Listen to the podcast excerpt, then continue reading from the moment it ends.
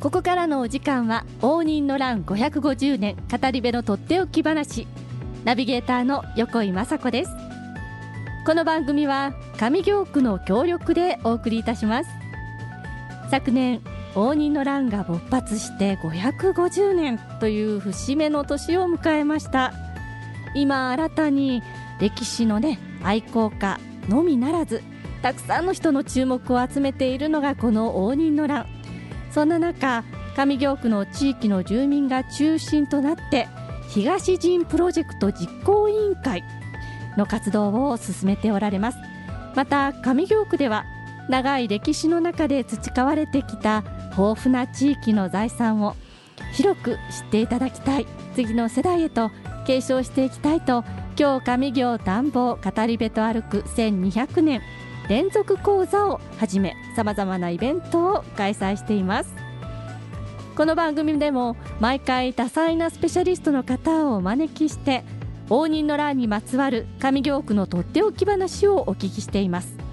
そしてさらなる上京の魅力を探っていきます。そんなこの番組へのメッセージ皆様からのメッセージをお待ちしております。メールアドレスは fm870 アットマークラジオミックスドット京都。ファックス番号は075-432-5806です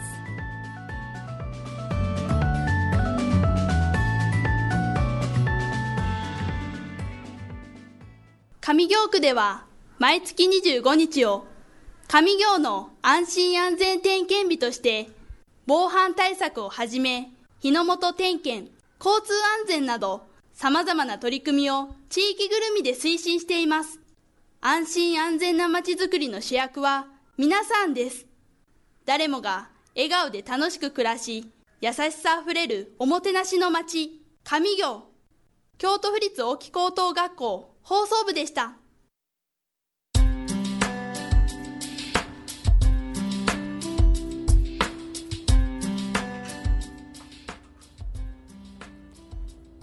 応仁の乱550年語り部のとっておき話第7回の語り部ゲストさんをお迎えいたしましょう。この方です。自己紹介お願いいたします。応仁の乱の発端の地、えー、御陵神社の宮司の小栗須元則と申します。よろしくお願いいたします。よろしくお願いいたします。もうまさに応仁の乱がね始まったその地で、えー、宮司をしておられる小栗さんが今日の語り部ゲストさんということで、えー、これからお話をお聞きしていきたいと思いますが早速ですが小栗さんは御陵神社の宮司をされているということですが宮司としてこのプロジェクトに参加されたそのきっかけについてお聞かけお聞かせいただけますか、えー、上京区の前の区長さんからあご紹介いただいて入れてもらったんですけれども、えー、東陣のプロジェクトということでしたけれども、えー、いざ入れていただくと会員の皆さん役員の方々は、えー、皆さん西陣の方でして、えー、東陣の方は全くお見かけしなかったので、えー、戸惑ったんですけれどね。そうですよね、えー、はい、しかし皆さん、うん、ともかくこう上京区のその歴史、えー、町のことに関して大変な情熱を持ってられまして、えー、あのまあ、感心して、私もずっとこれまでご一緒させていただいていると、まあ、こういうところでございます。なるほど。じゃあ現在は、えー、東陣の方も入っておられるんですか？東陣という,、はい、うまあ名があんまり、えー、取ってないせいか、うん。ね、東陣の地域の方も、はい、まあ、そうあの意識して関心を持たれてるっていうふうには思いませんしなるほど、えー、今のところまだあのそれぞれそういう郷土の歴史を好まれてる方はおられるんですけどもこの会に属してられる方は少ないと思いますね。はい、そうですか。でも、まあとにかくあの西陣の方そして東陣の大黒さんと一緒にも一体化して、えー、力をねタッグを組んでこれから広めていこうというところなんでしょうか。そうですねはい、えー、掘り起こしていければっていうようなところでしょうか。はい、はい、ありがとうございます。そしてですね、御陵神社は応仁の乱の勃発の地として知られていますが、昨年の12月2日、境内に石碑と説明板を設置されたとお聞きしています。当日はどのような様子でしたか？えー、当日はまああの西陣東陣を問わず広くご理解いただいた方のご参加をいただいて、はい、えー、非常にあの盛り上がったんですけれども、ええ、東陣の総大将細川あ勝本の、はい、まああのご子孫である細川あ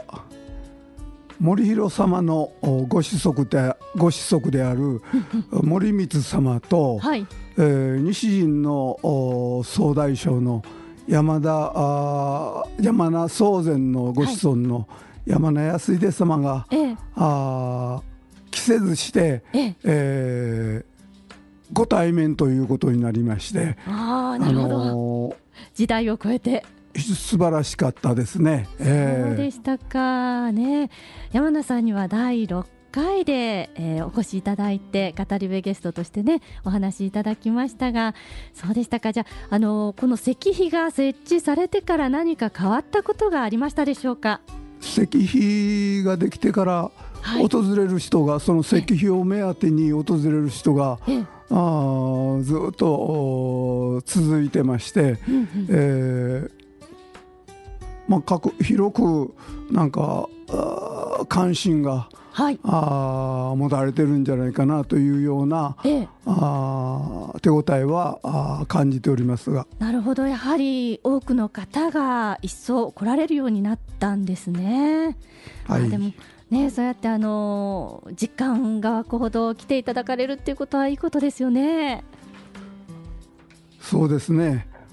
ぜひともそうお願いしたいです。ねこれからも一層たくさんの方にその石碑をご覧いただきまた上行を詳しく見ていっていただきたいと思いますが、えー、昨年は応仁の乱から550年という節目の年に当たりましたがどのような考えや感想をお持ちでしょうか？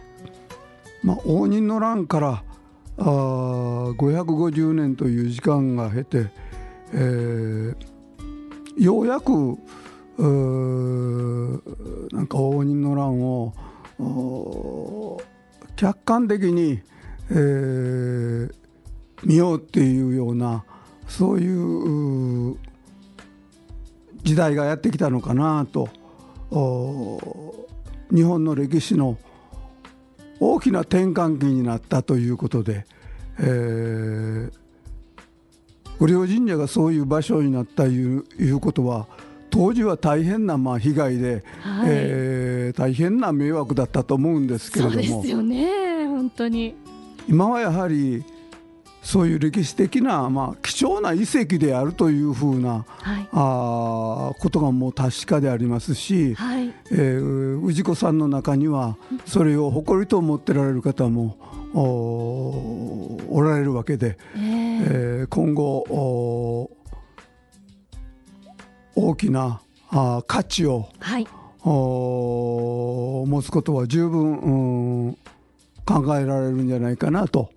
いうふうに期待しております。なるほどそうですよねやはり本当にね大きな戦でもう上行全体が焼け野原となったその中でもこうしてまた御陵神社は今もなお残りそしてたくさんのね史跡をこの上行の中にたくさん残していかれたそれを大切に上行の方々京都の方々で守ってこられたそういった京都の町西陣東陣とね、あの一体になって守っていくそこにまたたくさんの皆様が興味を持って来ていただけるいいことですよね。そうですね。ねあそのね、えー、西陣東陣と応仁の乱が勃発して戦になったけれども今こうしてまた一つになって京都の町を支えているそんな、ね、中の御陵神社で宮司をしておられる小栗さん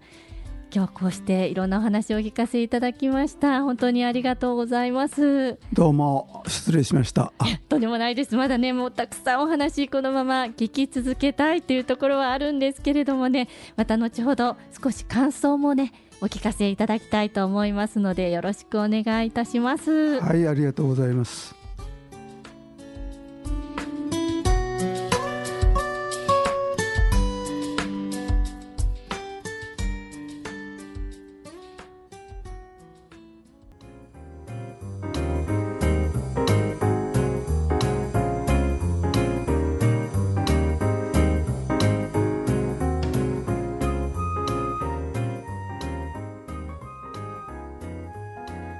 応仁の乱550年。語り部のとっておき話第7回。いかがでしたでしょうか？小栗さんでは今日のご感想をお願いできますか？えー、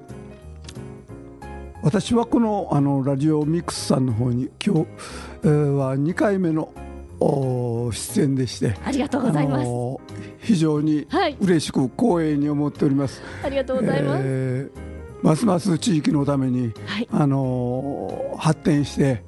えー、成長していただきたいとい。うふうに心から願っております。ありがとうございました。本当にありがとうございます。本当にまだねもっとたくさんお話お聞きしたいところなんですけれども今日はこうして小栗さんと一緒に、えー、京都の上行の応仁の乱550年語り部のとっておき話第7回、えー、進めてまいりました。小栗さん本当にありがとうございます。そして次の今日上行田んぼを語り部と歩く1200年連続講座のご案内をさせていただきます。上京区の魅力を再発見する講座第12回が3月10日土曜日に実施されます。講師は東陣プロジェクト実行委員会の皆さんです。応仁の乱東陣の地を歩くと題して講座が繰り広げられます。なお講義形式の講座です。街歩きではございませんのでご注意ください。そして定員は150名様。申し込み制で先着順です。申し込み期間は来週ですね。2月16日から3月4日までとなっています。お申し込みは京都いつでもコールまでお願いします。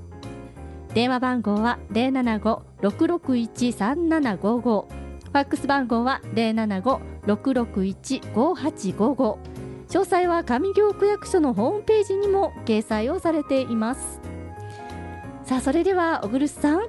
次は第8回となります。第8回の語り部ゲストさんのご紹介をお願いします。